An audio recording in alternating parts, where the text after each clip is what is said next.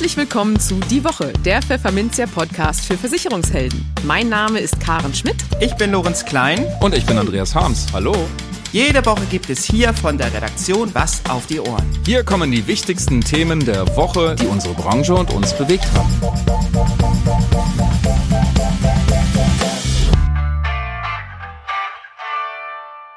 Moin aus Hamburg und herzlich willkommen zu Folge 155 unseres Podcasts. Heute ist Freitag, der 27. Oktober 2023. Und diese Themen haben wir heute für Sie. Wir sprachen mit dem Volkswirt und Kapitalmarktstrategen Harald Preisler von Bandleon über Inflation und die Renditen am Anleihemarkt und im Sicherungsvermögen der Versicherer.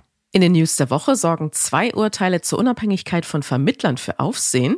Der GDV erklärt, wie sich die Demografie aufs Versicherungsgeschäft auswirkt. Sparer verschenken 70 Milliarden Euro und eine Umfrage zeigt, dass die Hälfte der Deutschen Angst vor Altersarmut hat. Und wir haben wieder einen Rechtsschutztipp des Monats in Zusammenarbeit mit Milan Jarosch von der DMB Rechtsschutzversicherung für Sie. Im Gespräch. Harald Preisler hat eine gute Nachricht für die Versicherungsbranche und natürlich die Kunden. Die endlich mal wieder zählbaren Renditen am Anleihemarkt bleiben uns wohl noch eine ganze Weile erhalten. Die Überschüsse dürften also weiter steigen. Aber warum liegt der Leitzins der Zentralbank so viel höher als das, was sich Versicherer ins Haus holen? Und ändert sich das auch mal? Harald Preisler kann das erklären, denn er ist der Kapitalmarktstratege beim Investmenthaus Bandleon. Und in dieser Funktion hat er einfach mal eine Menge mit Anleihen zu tun. Hallo Herr Preisler, herzlich willkommen hier bei uns. Ja, hallo Herr Harms. Freut mich hier zu sein. Herr Preisler, lassen Sie uns mal bei der Inflation beginnen. Irgendwo müssen wir ja anfangen. Hm. Die Inflation war im September hm, für einige überraschend zurückgegangen auf äh, nunmehr 4,5 Prozent in Deutschland. War es für Sie auch eine Überraschung? Nein. Wir hatten damit äh, tatsächlich gerechnet, weil wir aus den länderspezifischen Inflationszahlen schon äh, absehen konnten, dass die äh, Basiseffekte aus dem letzten Jahr deutlich untertroffen werden, sodass es also eine kleine Überraschung nach unten geben würde. Mhm. Aber generell ist es ja so, dass die, der erfreuliche Inflationstrend ähm, seit letztem Jahr jetzt vor allen Dingen über die Sommermonate hinweg an Schwung aufgenommen hat und wir uns jetzt in größeren Schritten in Richtung 4% bewegen. Ich meine, wir kamen ja letztes Jahr von über 10%. Hm. Und insofern haben wir ja hier erfreuliche Fortschritte gemacht in den letzten Monaten und das wird perspektivisch auch weitergehen. Das ist die, die gute Nachricht, wenn wir über den Inflationsausblick sprechen. Die etwas weniger gute Nachricht ist, dass es zuletzt durch die Ölpreisentwicklung vor allen Dingen, die Energiepreisentwicklung insgesamt ähm, der zu einer gewissen Verlangsamung gekommen ist in diesem Inflationsrückgang und dass wir generell feststellen müssen, dass die Hoffnung auf einen sehr, sehr schnellen Rückgang der Inflation äh, zurück auf zwei Prozent in die alte Komfortzone, dass der sich doch verzögert. Aber hat den überhaupt jemand erwartet? Also von zwei Prozent redet doch eigentlich gar keiner mehr, oder? also außer nicht, nicht, in, nicht, nicht in den nächsten Monaten. Aber es gab am Jahresanfang durchaus Prognosen, die dann für Mitte 2024 die 2% für realistisch gehalten hatten. Und äh, selbst die EZB ist ja mittlerweile an dem Punkt, dass sie sagt, äh, Ende 2025 könnten wir da in der Nähe zumindest der 2% äh, ähm, Zielmarke liegen. Das ist ja auch die, die, die, wichtige, die wichtige Voraussetzung dafür, dass der äh, Zinserhöhungszyklus endet, dass die Notenbanker Vertrauen haben, dass wir über kurz oder lang wieder in diese alte Komfortzone zurückkehren. Jetzt ähm, habe ich mir aber auch äh, vor, ich glaube vor einem Monat oder so, habe ich mal so Metallpreise angeguckt. Das ist alles irre eingebrochen. Der Erdgaspreis hatte sich in, äh, im Vergleich zum Höchststand auf ein Drittel ist der runtergefallen. Jetzt kamen die Erzeugerpreise im September minus 15 Prozent. Ähm, äh, kriegen wir nicht irgendwann sogar mal eine Deflation und äh, die EZB wieder Panik oder so? Ja, Sie haben recht. Also die auf den vorgelagerten Stufen ähm, haben wir momentan sogar schon Deflation bei den äh, von Ihnen genannten Erzeugerpreisen, bei den Großhandelspreisen auch schon. Das ist die Reaktion auf die extrem starken Steigerungen äh, aus dem letzten Jahr. Wir müssen uns zurückerinnern, da haben wir ja genau zur selben Zeit über Gasmangellage und den kalten Winter diskutiert und die, also die Erdgaspreise, die Strompreise sind durch die Decke marschiert. Jetzt haben wir hier eine Entspannung, was dann im Vorjahresvergleich dazu führt, dass wir jetzt wieder eine, ähm, das Ganze zurückdrehen, so ein Stück weit, was dann optisch natürlich wie Deflation ausschaut auf den vorgelagerten Stufen. De facto aber nur bedeutet, dass bei den Verbrauchern der Preisdruck, also die Preissteigerung, allmählich nachlässt. Also das ist ähm, durchaus die, die positive Nachricht. Wenn wir jetzt ein bisschen tiefer äh, da einsteigt, weil Sie die Metallpreise erwähnt haben, das sind natürlich äußerst zyklische Preise. Also bei Kupfer, ähm, Lithium, Palladium, die ganzen Dinge, die wir auch für die grüne Wende ja zuhauf brauchen. Dort haben wir eine Nachfrageschwäche wegen der Abkühlung der Weltkonjunktur die noch nicht dramatisch ist, aber doch durchaus spürbar und das schlägt sich in den äh, besonders zyklischen Metallpreisen üblicherweise zuallererst nieder. Und das ist das, was wir jetzt sehen. Der Kupferpreis steht ja nach wie vor auch oder momentan an einer ähm, wichtigen Schwelle und ähm, droht da nach unten auszubrechen, was auch technisch ein, ein wichtiges Signal wäre, dass der Preisdruck von der Seite weiter nachlässt. Und wie gesagt, das sind die Voraussetzungen dafür, dass wir über kurz oder lang wieder die zwei vorm Komma zumindest äh, in Reichweite sehen. Oh, das sind aber wirklich schöne Nachrichten. Äh, was ich mich immer frage, wir haben eine überhitzte Wirtschaft gehabt. Dann ging der Zins hoch. Jetzt geht die Wirtschaft runter und dann, nun kommt ja auch die Inflation runter. Aber es tun auch immer wieder so Leute überrascht, oh, jetzt bricht die Wirtschaft ein, jetzt kriegen wir eine Rezession. Sagen Sie mal, Herr Preisler, das ist doch eigentlich ein mustergültiger äh, ähm, wie nennt man das, Abschwung oder, oder eine mustergültige Bremsmanöver oder so? Ja, genau, haben Sie völlig recht.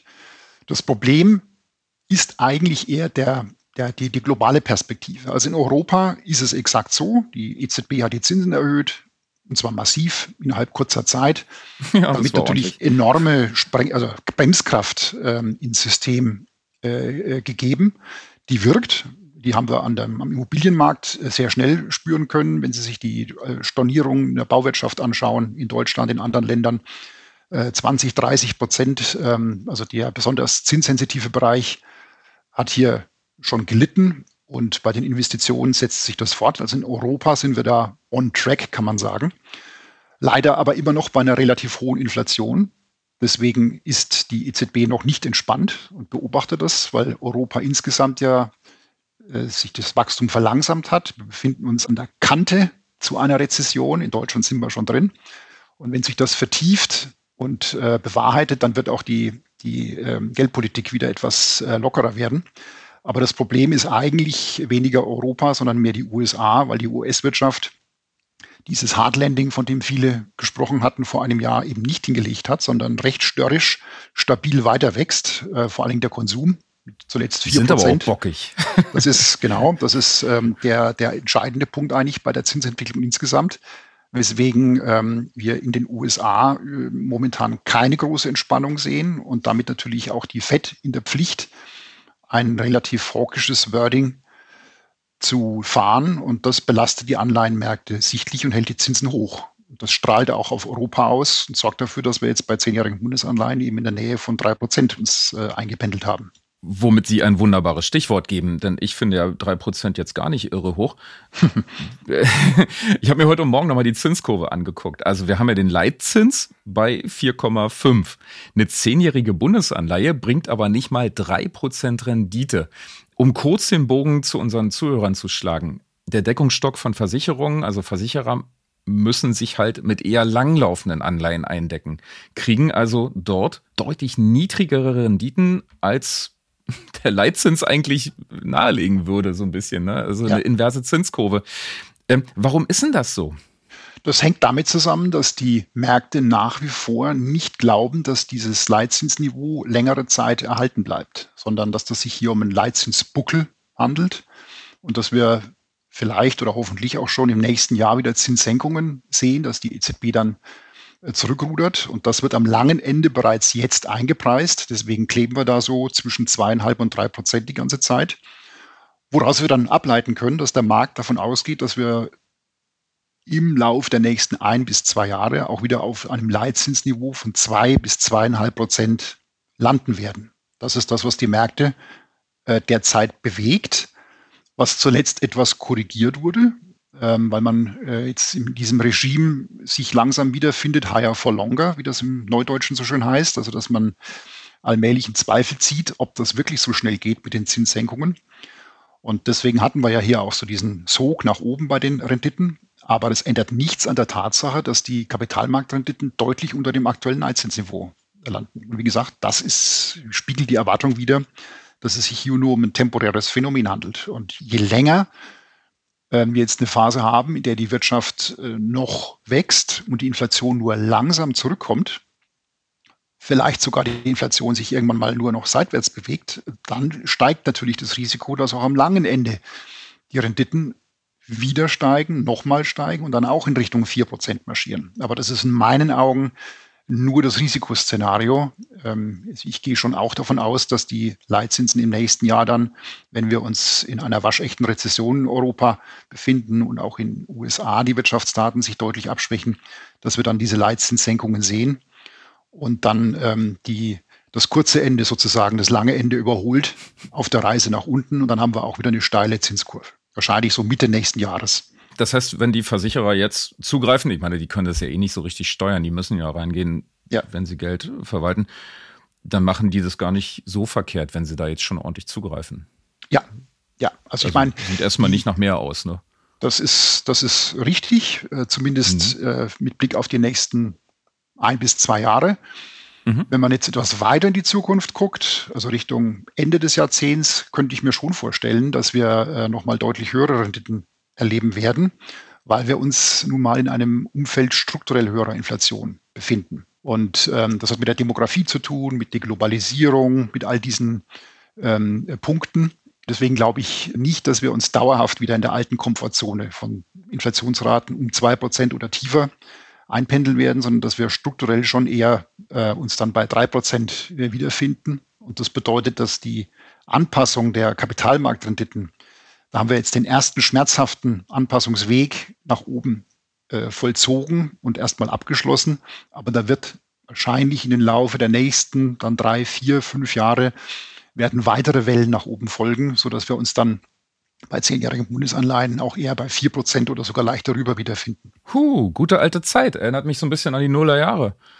Das ist richtig. Das wäre auch das Vorbild und ähm, steht zu hoffen, dass wir nicht in die 70er Jahre zurückfallen und dann hier äh, zweistellige Inflationsraten äh, und zweistellige Bundkrediten mhm. erleben, weil das für die Konjunktur und bei in Anbetracht der massiven Verschuldung, äh, die wir jetzt ja in den letzten Jahren ja auch erlebt haben, wegen Corona, wegen der grünen Wende und so weiter und so fort, mhm würde uns das wirklich das Genick brechen. Also man kann nur hoffen, dass es nicht schlimmer wird. Okay. Was ich aber tatsächlich recht amüsant finde, denn jahrelang in der Tiefzins, in der Niedrigstzinsphase, so nenne ich die jetzt mal, die wurde mir immer so verkauft, äh, als würde das an der Demografie liegen, äh, weil die Leute ja so irre viel sparen und deswegen hat man ja einen Sparbetragsüberschuss und das drückt die Zinsen. Und jetzt begründen Sie das genauso an, äh, auch mit der Demografie, dass die Renditen steigen müssen am Markt und die Zinsen. Das ist jetzt echt ein bisschen schräg, finde ich. Das ist ähm, absolut plausibel, wenn man berücksichtigt, dass sich der demografische Kipppunkt ungefähr aufs Jahr 2015, 16 verorten lässt. Also mitten in diese QE-Phase der, ähm, der EZB hinein. Seitdem stagniert bzw. fällt das Arbeitskräftepotenzial, also diejenigen, die im Alter zwischen 15 und 64 äh, sind in Europa und in Deutschland äh, erst recht. Das heißt, wir hatten jetzt jahrelang demografischen Rückenwind bis etwa in die Mitte des letzten Jahrzehnts äh, hinein und das hat sich jetzt in den letzten Jahren geändert, trotz Zuwanderung übrigens. Und ähm, die Vorausberechnungen, je nachdem, welches Zuwanderungsszenario Sie unterstellen, gehen davon aus, dass wir bis 2040 allein in Deutschland etwa ähm, vier bis sechs Millionen äh, Arbeitskräfte netto verlieren in die, in die Rente und äh, es kommt zu wenig nach. Das heißt, wir erleben jetzt äh, in relativ kurzer Zeit einen radikalen Wandel auch der Machtverhältnisse am Arbeitsmarkt. Die Gewerkschaften lassen da die, sicherlich die Sektkorken knallen. Ähm, wir werden erleben, dass die Lohnforderungen äh, eher aggressiver werden. Ich rede jetzt nicht von den Klunker-Forderungen da aus den 70ern mit, mit äh, dauerhaft 9, 10 Prozent oder sowas, aber dass, die, dass sich die Gewerkschaften im Prinzip schon vorher diktieren lassen müssen, wie die Lohnverhandlungen ausgehen. Die Zeiten sind jetzt äh, mit Sicherheit vorbei. Und das wird dazu führen, dass die, dass die Lohneinkommensquote tendenziell steigt, die Gewinneinkommensquote tendenziell leicht äh, zurückgeht. Aber in der Summe befeuert das die Inflation und wird dazu führen, dass wir uns äh, eben eher so bei drei Prozent, vier Prozent Inflation äh, längerfristig einpendeln werden. Ich meine, Es gibt da draußen durchaus Kollegen, die reden von 5, 6, 7 Prozent. Also da möchte ich mich nicht in, in so eine marktschreierische Inflationsprognose äh, versteifen, aber dass es deutlich mehr wird als in den äh, Zehnerjahren oder auch in den Jahren davor, in den ersten Jahren der, der Europäischen Zentralbank, da bin ich mir relativ sicher. Und das hat nun mal auch ernsthafte Konsequenzen, was das ganze Zinsumfeld betrifft. Hm. Für einen Journalisten ist das eher ungewöhnlich, aber ich will jetzt auch das Gute sehen. Angst vor Arbeitslosigkeit ist jetzt auch so ein bisschen durch, oder? So wir Normalos äh, müssen eigentlich kaum noch Angst haben, oder? Die Normalos, äh, in der Tat. Es ist ein komplett anderes Arbeitsmarktumfeld, als, äh, also als ich zum Beispiel im Studium fertig war 1994. Da war gerade die erste Rezession nach der, der Wiedervereinigung. Da äh, gab es sehr, sehr viele Kommilitonen, die jahrelang auf Jobsuche waren. Das ist jetzt, wenn sie halt einigermaßen einen Abschluss haben, das muss kein Studium sein, einfach eine Berufsqualifikation, dann sind es Zeiten, die doch deutlich mehr Sicherheit geben und die ja auch dazu führen, dass jetzt zum Beispiel in Deutschland so dieses äh, permanente Angstsparen, was wir ja Jahre, Jahrzehnte lang hatten, dass das so langsam in der Generation, die jetzt kommt am Arbeitsmarkt, dass das dann keine Rolle mehr spielt. Und das führt natürlich auch eine, zu einer gewissen Stabilisierung im gesamten Wachstumsumfeld, weil einfach der Konsum dann weniger zyklisch sein wird als früher. Und das ist eine gute Nachricht. Da gebe ich Ihnen völlig recht. Ja. Die Staatskasse wird auch ein bisschen entlastet, äh, weil die Arbeitslosenquote gering ist. Ja, ob die wirklich entlastet wird, da habe ich so meine Zweifel. Denn der, äh, der okay. Punkt ist ja, dass wir äh, beim Thema ähm, altersbedingte Staatsausgaben Zuschüsse zur Rentenversicherung und so weiter, Autsch. Die, ja. die, die vieles auf die lange Bank geschoben haben in den letzten Jahren und die doppelte Haltelinie bis 2025 gilt. Und danach werden ganz schwere Entscheidungen getroffen werden müssen, ob jetzt der äh, Rentenbeitragssatz massiv erhöht wird oder aber die, äh, die Leistungen gekürzt werden müssen. Mhm. Das sind sehr unangenehme Fragen und ich glaube, das würde jetzt die Regierung, die Ampel im aktuellen Umfeld äh, komplett in die Luft sprengen, wenn das jetzt auf den Tisch käme. Aber es ist das sind sehr, sehr weitreichende Fragestellungen, die hier zu diskutieren sind. Und ich befürchte, dass man eben weiter auf die lange Bank setzt und das dazu führt, dass die Staatsverschuldung von der Seite massiv belastet wird. Wir sind ja jetzt schon beim Rentenzuschuss ähm, innerhalb weniger Jahre von 50, 60 Milliarden Euro pro Jahr auf über 100 gestiegen. Und ähm, selbst das Bundesfinanzministerium geht davon aus, dass wir uns jetzt hier in einem exponentiellen Wachstumspfad befinden. Also das werden dramatische Themen und mir ist nicht klar, wo wir das einsparen wollen. Ähm, wenn wir gleichzeitig auch noch die äh, Ausgaben für äh, Sicherheit äh, in die Höhe schrauben, die Bildung verbessern wollen und so weiter und so fort. Also das, ähm, das wird schwierig. Ja, Herr Preisler, und schon wieder ist die Zeit um. Ähm, haben Sie vielen Dank für die Einblicke in die Zukunft der Inflation, die Zukunft der Renditen und die Zukunft der Zinskurve und so weiter. Und ich hoffe, wir hören uns bald wieder und dann schauen wir mal, wie es weitergegangen ist. Das hoffe ich auch und ich freue mich aufs nächste Mal, Herr Harms. Machen Sie es gut. Viele Grüße. Tschüss. Danke. Tschüss. Werbung. Die private Krankenversicherung der ARAG gehört zu den Spitzenreitern im Markt und punktet jetzt auch bei Beamtenanwärtern und Beamten. Mit ARAG Beihilfe Best, den neuen Tarifen für alle Beihilfeberechtigten. Denn die sind erstklassig bei den Leistungen. Vier Tarifbausteine sorgen für individuell passenden Schutz. Mit vielen digitalen Services und schneller Kostenerstattung per App ist die ARAG immer für ihre Kunden da. Bei Behandlungsfehlern hilft der Patientenrechtsschutz, der nur in der privaten Krankenversicherung der ARAG immer inklusive ist. Also, beste Chancen für Ihr Geschäft, oder? Erfahren Sie mehr über Beihilfe Best unter arag-beihilfe.de. Die News der Woche.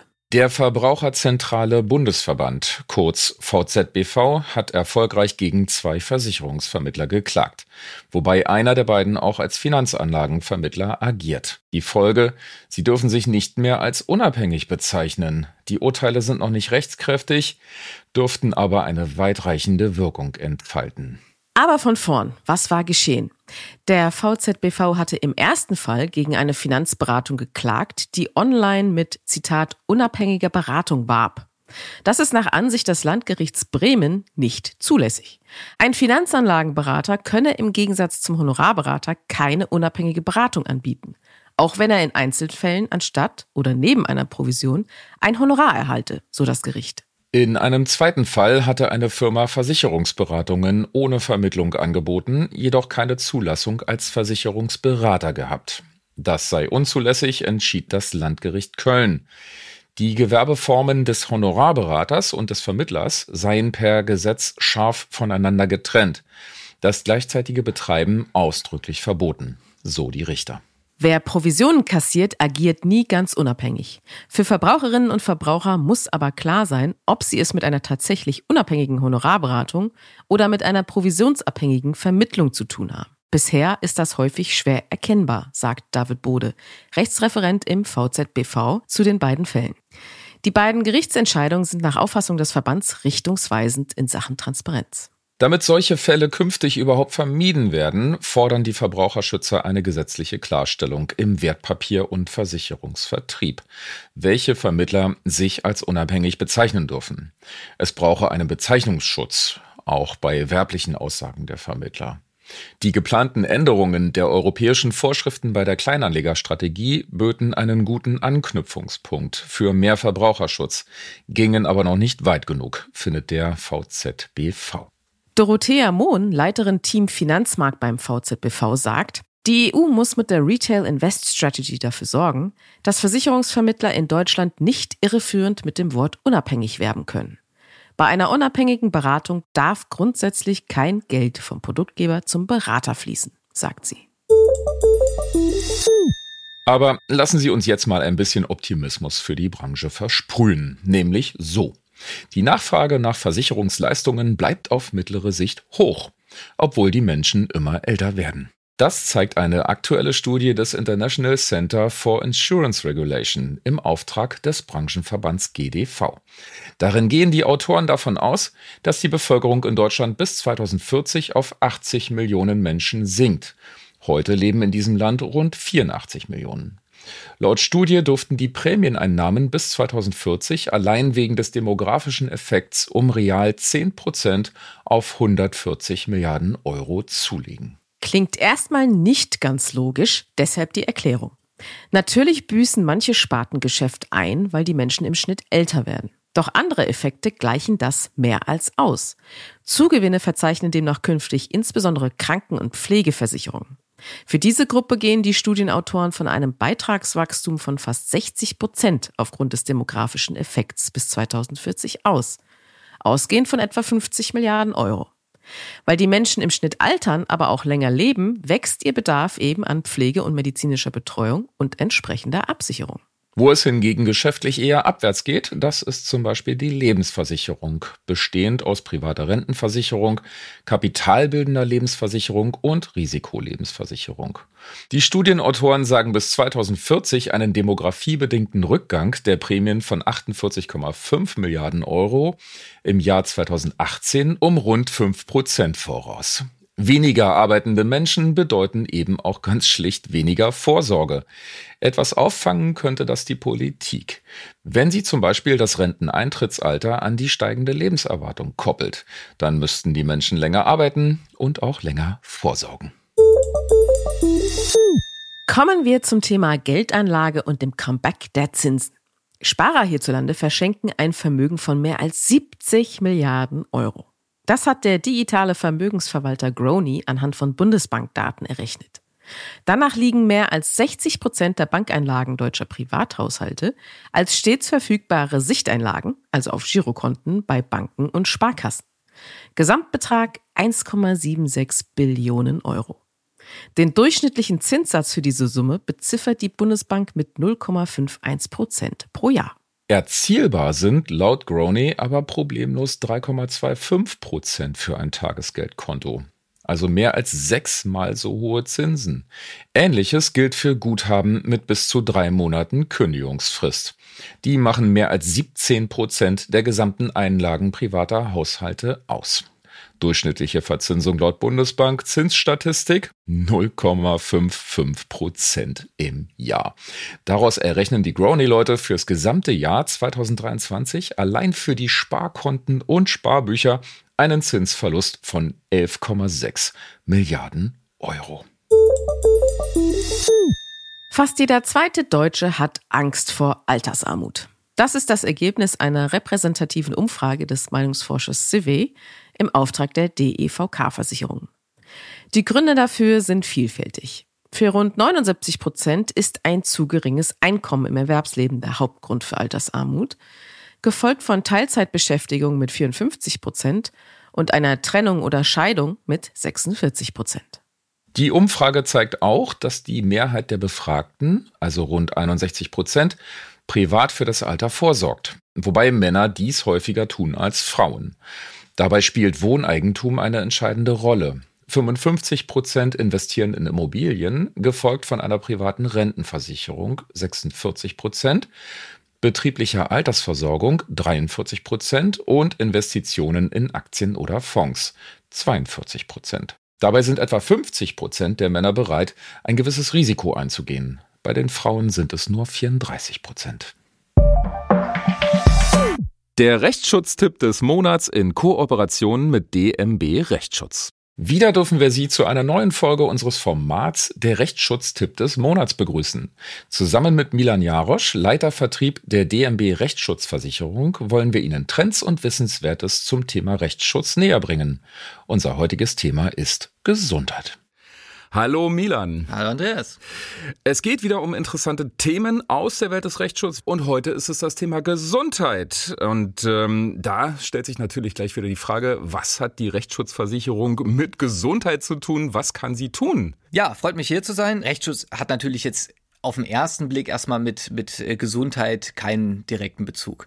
Natürlich, ein bisschen abgesehen von den Themen Streit mit, hatten wir ja auch schon in der anderen Folge Streit mit dem Berufsunfähigkeitsversicherer zur Deckung mhm. und so weiter. Also das sind natürlich Themen, äh, wo es dann doch schon wieder eine Rolle spielt.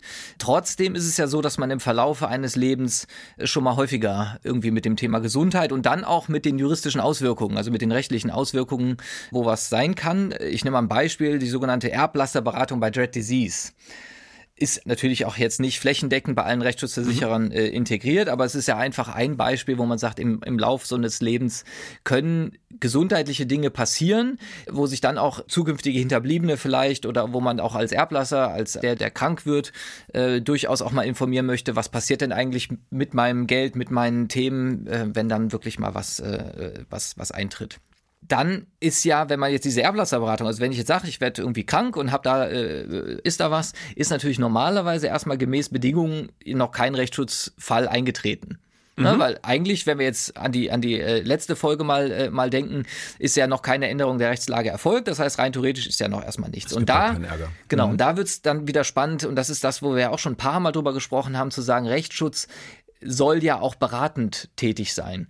Und ähm, da ähm, gibt es natürlich einige Dinge, die auch gesundheitliche Auswirkungen haben können, wo Rechtsschutz äh, mithelfen kann. Klarheit zu schaffen, äh, Rechtssicherheit zu schaffen und natürlich auch Streitigkeiten beispielsweise innerhalb der Familie zu vermeiden, die dann im Zweifel auch wieder äh, Auswirkungen haben könnten auf die Psyche und das äh, kann sich dann natürlich auch irgendwann später raus. Hängt alles zusammen irgendwie, hängt, ne? Yeah. Genau, hängt alles, hängt alles zusammen, wobei es ein paar Dinge gibt, die hängen natürlich deutlich eher zusammen. Beispiel Cybermobbing äh, nimmt ja drastisch zu, also mhm. dadurch, dass wir und auch die jüngeren Generationen so viel Zeit auch mit den sozialen Medien verbringen, ist die äh, und und das merkt man ja selbst bei uns, dass der Ton im Netz deutlich rauer ist als das. Der ist robust. Der ist immer wieder. Ja. Genau. Und äh, da muss man, wenn man zart beseitet ist, kann es dann tatsächlich relativ schnell geht's dann auch an die Psyche. Und das merken wir immer mehr. Und mhm. äh, von daher ähm, versuchen wir natürlich auch dann gerade bei solchen Themen äh, da zu unterstützen. Das heißt, was kann, also klar, der Dreiklang ist ja bekannt, ne? Rauer Ton in sozialen Medien drückt auf die Psyche, drückt und das kann dann wieder auf den Körper drücken. Mhm. Ne? Das merkt man ja dann auch. Aber was kann denn die Rechtsschutzversicherung dann tun? im Vorfeld oder im Nachfeld oder so. Wenn man jetzt wieder aus der reinen Rechtsschutzlehre äh, in Anführungsstrichen kommt, ist ja erstmal, äh, da, da hilft auch ein Anwalt jetzt erstmal nichts. Also wenn ich gemobbt werde digital, hilft das erstmal nicht äh, zu sagen, jetzt muss ich irgendwo klagen. Ich weiß erstmal gar nicht, also häufig bei Mobbing weiß man es im Zweifel, aber es ist, es muss natürlich schnell gehen und ich brauche schnelle, unkomplizierte Hilfe. Und ähm, das ist ein Punkt, wo man jetzt überlegen muss, wo ordne ich sowas eigentlich ein und wie komme ich an sowas äh, dran. Wir haben das für uns bei der bei der dem Rechtsschutz so gelöst, dass wir für Privatkunden einen, einen Cyberbaustein entwickelt haben und auch an dem jetzt äh, so einige Änderungen vorgenommen haben, wo eine psychologische Beratung nach äh, Cybermobbing äh, zum Beispiel mit drin ist. Das ist ein, also es bekämpft die Folgen dann Genau, erstmal, also ne? genau, das ist das eine. Also jetzt in dem Fall ist tatsächlich, also da passiert schon was und äh, da brauche ich aber Unterstützung und äh, das ist dann äh, Bestandteil dessen. Und das ist natürlich der nächste Punkt. Ich muss ja auch schauen, wie kann ich denn im Zweifel sowas vermeiden? Und das ist auch Bestandteil dieses dieses ähm, Cyberbausteins, äh, nämlich zu versuchen, präventiv tätig zu sein. Also da sind so Sachen drin wie Cyberführerschein. Also wie gehe ich eigentlich mit meinen Daten im Netz um oder was sollte man tun, worauf sollte man achten und das in so einer Art Schulungs mit Videos und mit allen möglichen Dingen. Und das ist natürlich gerade für Eltern eine gute Idee zu sagen, setzt Oh ja. das mal bei euren Kindern ein, schaut mal, dass die auch wissen, was sie tun, weil ja häufig auch die Eltern selber gar nicht so wissen, was da äh, tatsächlich eine Rolle spielt, weil man auch die Welt so nicht kennt. Und ähm, das haben wir versucht, mit diesen Bausteinen so ein bisschen einzufangen, um äh, da äh, zu unterstützen. A, um Schäden und auch psychische und psyche und damit auch vielleicht auch physiologische äh, Auswirkungen zu vermeiden und natürlich auch dann Rechtsstreitigkeiten äh, zu vermeiden, weil alles, was ich vorher einfangen kann, ähm, ist natürlich für alle Beteiligten viel, viel besser, als nachher irgendwie langfristig äh, lange, lange Klagewege zu gehen. Wo macht man denn so einen Cyberführerschein dann? Also bei uns ist es mit dem Cyberbaustein so, das ist eine webbasierte Oberfläche, wo dann die Kunden, die diesen Baustein haben, können sich dort anmelden und haben da diese unterschiedlichen Schulungsplattformen. Da werden alle möglichen, äh, da gibt's auch, auch alle möglichen technischen Checks und Dinge, die man da tun kann, um sich da vor, vor Schäden zu schützen. Und ähm, genau, also das ist äh, was, das ist äh, eine Seite, die ist äh, frei zugänglich. Wie so ein Kurs oder so, ne? So eine Schulung. Genau, das sind diverse Schulungen. Das wird natürlich auch regelmäßig äh, wird das wird das äh, aktualisiert, so dass man einfach schaut, dass alles, was irgendwie in dem Rahmen auch machbar ist, ohne dass das jetzt so hochtechnisch. Also es geht jetzt nicht darum, einen ITler zu äh, kreieren, sondern wirklich auch äh, adressatengerechter die Themen äh, zu platzieren. Und das ist einfach eine Möglichkeit, wo wir als Rechtsschutzversicherer versucht haben, Kunden wirklich auch erlebbare Leistungen wieder anzubieten. Und äh, da hatten wir ja auch schon ein paar Mal äh, drüber gesprochen, dass es also auch wichtig ist, gerade in so einer Sparte, die ja häufig noch so als Nebensparte gesehen wird und zu sagen, naja, braucht man das eigentlich? Ist das eher so nice to have oder ist das eher was, wo man sagt, das braucht man? Und wir versuchen natürlich da möglichst viel anzubieten, um den Kunden zu zeigen und auch zu demonstrieren. Also Rechtsschutz begleitet euch da in dem Fall und auch nicht erst später, wenn es eigentlich schon, Anwalt, Kind schon im Brunnen gefallen ist, sondern auch schon viel früher. Und das ist eine ganz, ganz tolle Möglichkeit, das auch umzusetzen. Hilft denn die Rechtsschutzversicherung auch dabei, gegen die Täter vorzugehen, wenn man gemobbt wird? Also beispielsweise mein Kind wird in der Schule oder im, im sozialen Netz fertig gemacht. Gibt es da Möglichkeiten? Genau, also äh, grundsätzlich ist natürlich die Rechtsschutzversicherung in solchen Fällen, das ist Bestandteil des, des äh, Versicherungsschutzes. Das ist jetzt auch nicht was Besonderes, sondern das ist eigentlich grundsätzlich bedingungsgemäß, äh, sind solche Themen äh, versichert. Die Frage ist natürlich, A, also beim Cybermobbing geht's, weil da weiß ich ja im Zweifel, wer es ist. Auch nicht Meistens immer. schon. Meistens Ja, schon, ja, auch nicht ja, immer. ja. Ähm, es Wenn es Mitschüler sind. wenn es Mitschüler Ja, sind, dann weiß ich's, aber Genau. jetzt, also gerade jetzt in öffentlichen äh, Chatforen und so weiter, da kann das natürlich auch durchaus sein, wenn man dann irgendwie ein Synonym hat oder irgendeinen äh, jemanden, der da was sagt, äh, ist es auch nicht immer so ganz einfach möglich, äh, das rauszufinden, wer es tatsächlich ist. Geht natürlich alles. Ähm, aber Ziel sollte eigentlich sein, möglichst zu vermeiden, dass es so weit Dass kommt. es überhaupt kommt, ne? Und äh, da sind viele Dinge möglich ähm, und äh, das soll eigentlich auch äh, so die Botschaft sein. Und das ist auch wieder gerade für die Gesundheit. Es bringt auch nichts, wenn ich erst immer die Sachen versuche einzufangen, wenn es eigentlich schon zu spät ist. Hatten wir ja in anderen Bereichen auch. Ne? Mit dem Nachbarn, wenn ich mich drei Jahre gestritten habe, irgendwann Da geht's einem nicht gut. geht's ne? einem nicht da gut. Geht's einem nicht gut. Und ähm, genau, das wäre tatsächlich äh, so die Botschaft und da sollten wir auch schauen, dass wir das mit allen, äh, auch mit dem, mit dem Markt grundsätzlich ähm, alles tun, um da die Gesundheit zu bewahren und dafür zu sorgen, dass wir da auch äh, mit klarkommen. Also spannend ist tatsächlich in der Thematik, ich hatte vor kurzem haben wir so eine kleine Studie gemacht, wo wir uns von der Generation Z angeschaut haben, wie viel die eigentlich auch online sind und in den sozialen Medien sind. Das war Irre viel, oder? Wahnsinn. Zwischen 14 und 16 Stunden am Tag Bildschirmzeit im Schnitt und zwischen vier und sechs Stunden war TikTok und also das ist, wir machen uns kein Bild, was draußen tatsächlich die jüngeren Generationen, wie viel Zeit und wie viel auch Emotionalität dahinter steckt und äh, von daher ist das ein ganz, ganz relevantes Thema, was auch wirklich Auswirkungen hat und äh, wir sind alle gut beraten, äh, dafür zu sorgen, dass wir das äh, möglichst vermeiden, dass da Dinge auch passieren. Und das nehmen wir jetzt mal mit. Ich sag mal vielen Dank, lieber Milan, für die Einblicke. Und äh, liebe Zuhörer, seien Sie vorsichtig im Netz. Ne? Genau. Vielen, vielen Dank und bis nächstes Mal. Bis nächstes Mal. Und das war es mit dieser Podcast-Folge. Verpassen Sie keine weitere und abonnieren Sie die Woche überall dort, wo es Podcasts gibt. Und hinterlassen Sie dann auch gleich gerne eine Bewertung. Dann hören wir uns garantiert auch am kommenden Freitag wieder. Bis dahin gilt wie immer. Bleiben Sie optimistisch, genießen Sie das Wochenende und kommen Sie gut in die neue Woche.